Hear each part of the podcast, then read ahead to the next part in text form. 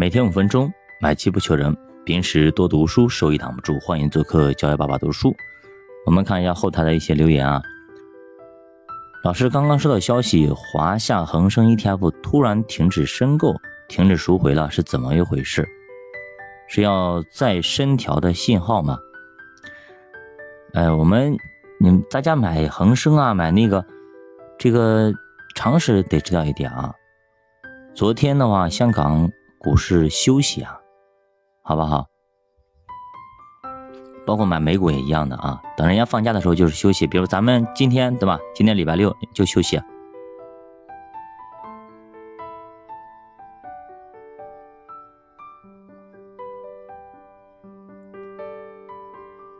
老师你好，如果已经配置了科创半导体，还有没有必要配置 TMT？没有必要啊，因为已经含了。好，我们看下一个问题啊。说到赌国运，埃塞俄比亚刚果的老百姓也要赌自己的国家的国运吗？他们也只能够赌国运了，除此之外也别无办法呀。国家都成埃塞俄比亚了，你能跑得掉吗？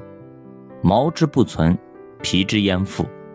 换句话说，那些国家虽然赌输了，但是也并没有失去什么。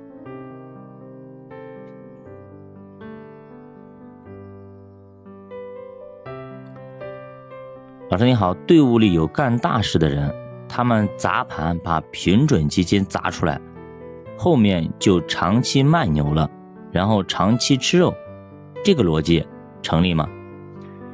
最近这个平准基金很火啊，平准基金出台的概率其实也就百分之四十到五十左右，没有特别大的把握。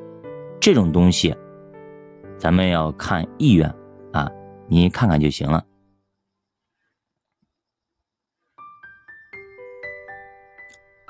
最近在学习债券方面的知识，看到如下的国债票面利率是三点九七，比余额宝高了不少。那为啥买的人不多呢？谁说买的人不多呀？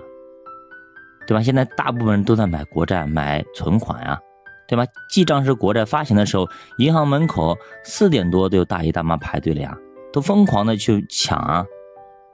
你抢慢了就抢不到呀，你可能银行去的少。老师你好，你好，那个，请问今年 GDP 百分之五左右的目标能否实现？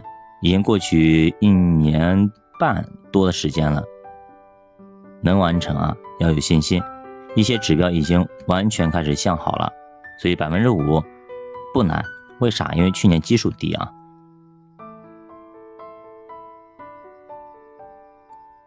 老师你好，昨天听一机构讲座说，我们外汇储备三万多亿美元，而我国目前美元外债要接近二点八万亿美元，所以这三万多亿美元的外汇储备，关键时刻能起作用吗？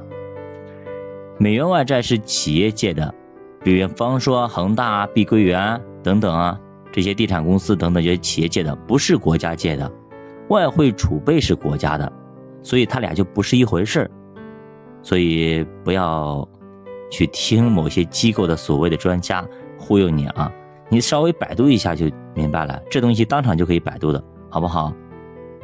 所以咱们要学会学习的能力，这个很重要。你不是学会这个知识重要，是学会你学习的能力很重要，好不好？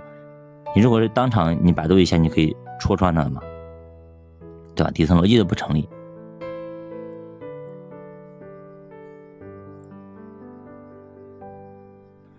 老师，金融稳定法是个什么东西啊？和平准基金有关系吗？有关系啊！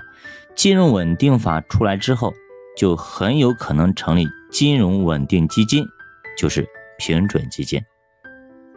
好不好？不让你们大波动，这样的话影响大家心情，影响人民的这种心态。好，最后一个啊，自己想买红利指数，推荐哪个呢？我也搜了很多，嗯，有消费红利、中证红利、国企红利，它们有哪个区别？到底买哪个有点凌乱。其实你直接买中证红利就行啊。红利以其实我们以前有讲过，你可以去搜一下节目里面的东西啊，它有区别，但你直接买中证红利就行，好吧？好，我们今天就分享到这里，我们下期再见，拜拜！欢迎大家多点赞、多收藏、多留言。